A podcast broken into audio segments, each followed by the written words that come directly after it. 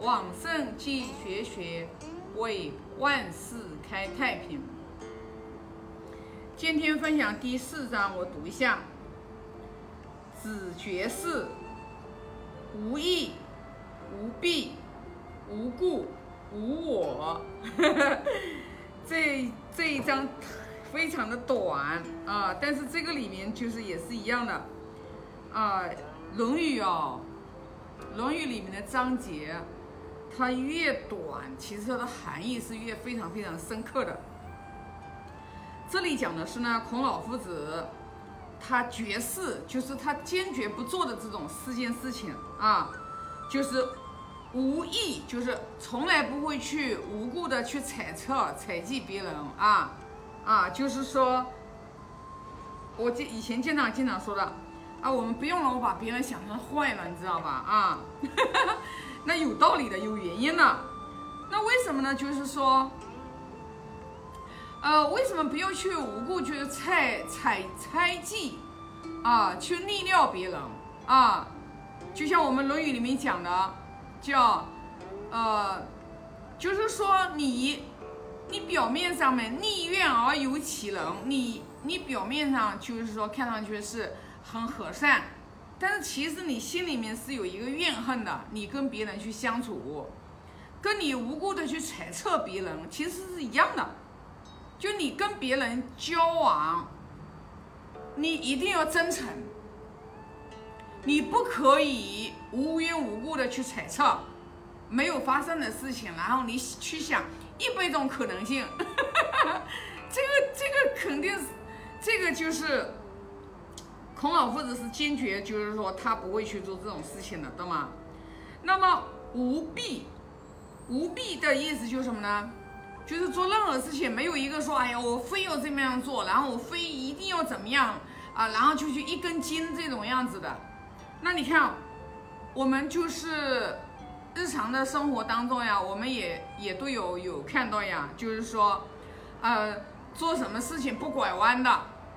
然后的话就是，尤其是家庭的人际关系相处不好，单位的人际关系相处也不好，什么原因呢？其实就是因为我们就是在那个框框里面死胶条啊，没有一种灵活，没有一种就是说全变的这种智慧。因为有很多的东西啊，它随着时间的推移，随着环境的变化，随着这个呃不一样，它有的时候是没有什么东西是一成不变的。但是最主要的一个前提就是什么呢？我们做任何的事情，唯一所在，我们的大前提是要讲道义、讲恩义、讲情谊。只要在这个大前提之下，很多的事情会随着时间和空间的这种。变化，然后我们要去去权衡，没有什么一成不变的，懂吗？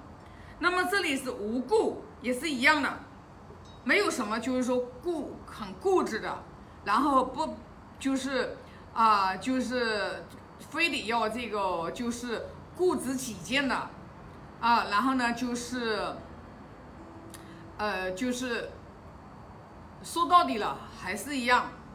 没有没有那个就是 没有智慧，没有智慧，然后的话就是在自己的那个哦框框，在自己的那个啊固有的思维里面，然后的话出不来，因为我们大多数人都不喜欢改变，就是就像我们经常说的，很多的时候我们会在这个舒适区里面出不来。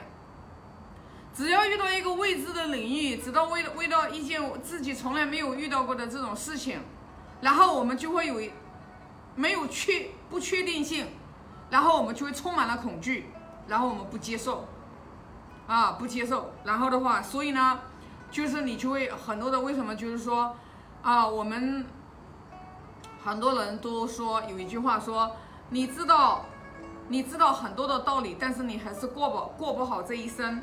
的原因就是什么呢？你刻板、固执、自以为是，然后的话就是不会去，呃，遇到任何的事情不会去审时度势，然后呢去变通，那你就会你就会很僵化。所以说，孔老夫子就跟我跟我们讲，就是说这里是夫子他绝世，我觉得我们每一个人都应该要绝世。那后面有一个无我，就是说无我，这里的我其实含义也是很深的。就是我们，尤其是像我们学佛的人，我们学佛的人，我们基本上都是说啊破我执啊，我们大家都知道的，对吧？什么我见、我慢、我执、我爱，就是有一个我，你有一个我的时候，你很多的时候你就会被自己框住。就像我们之前达观师傅给我们讲课的时候就讲，我们为什么人会不自在的原因，是因为。人外面加一个方框，它就变成一个球。其实我们这个我，如果在我们的意识里面，如果说你很牢固的话，你也会不自在的。为什么呢？你会把自己框住，你就会一切以我为中心。你一切以我为中心的时候，然后你就不会听别人的意见。然后的话，你不管做什么事情，都是以自己为中心的时候。不管是利益啊，还是名呀，还是与人际关系的相处过程当中啊，你就会发现你活得很累，你会活得很累。所以呢，子觉士这里是无义、无义、无弊、无故、无我，其实也是就讲我们就是我们每一个人不要把自己看得太重啊。无义、无弊、无故，这里三个呢，其实讲的是什么呢？就是我们。啊，要这个要遇到不同的环境改变，不同的这个人事，然后我们要真正的要活在当下。你不要去猜测，你不要去啊，你不要去这个有固定的思想的模式走，而是说我们在不同的环境过程当中，我们要根据情况去审时度势，在这个前提下。不要固执。你如果有一个我，你是无法打打破你这个无故的，因为你有一个我，你有一个我在里面，你一定会把你自己束缚住，把你捆绑住。这个是非常非常就是重要的啊！为什么我们说一直要修修学经典？我们要修行，我们修自己，修自己修的是什么嘛？其实就是修的我们自己的这颗心。如果当我们把我们的这颗心修的心量大一点的时候，我们不要说老把自己摆在首位的时候，其实其根源还是心量嘛。其实其根源就是心量。当我们把我们的心量打开，我们的格局打开，自然而然我们这个我就会淡化。如果我们不能把我们的心量打开，不能把格局打开，也就是说你的认知的层级不打开，你这个我是破不了的，这我是破不了的。所以说为什么要学经典？学经典的过程当中，就是要让我们不断的去学习经典，通过看古圣先贤，看这些古人是怎么做的，然后把我们的心量打开，把格局打开，把我们的认知层级打开。认知层级怎么打开？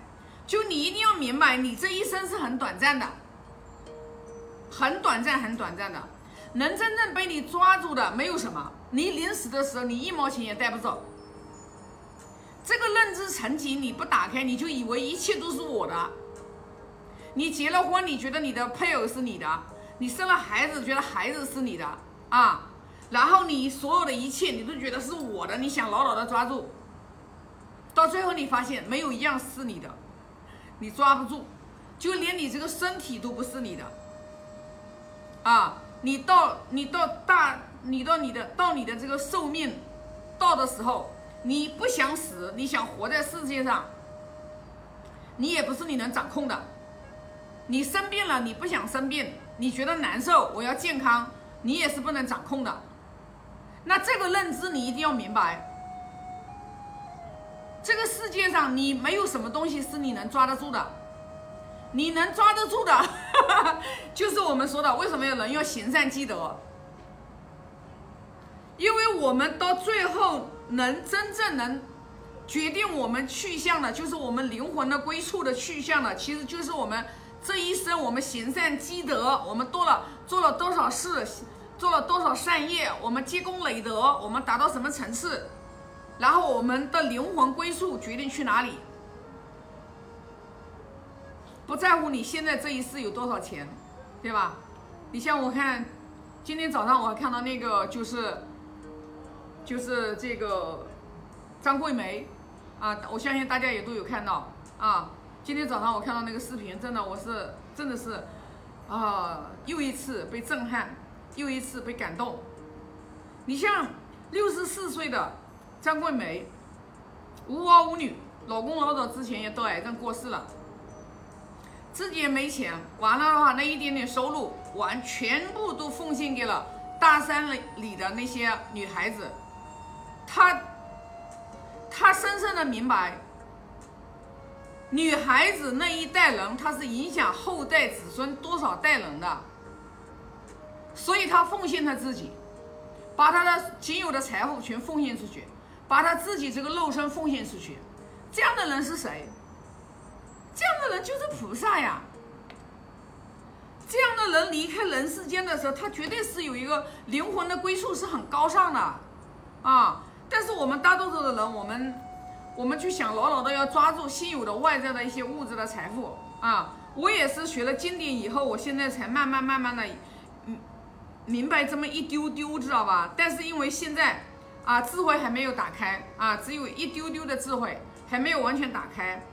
那为什么这么精进的学习？其实就是在内修德行啊，内修我们的德行，把我们德行当中的短板、缺失补上。补上以后，你放心，古人的经典是不会错的。哈哈内圣才能外王。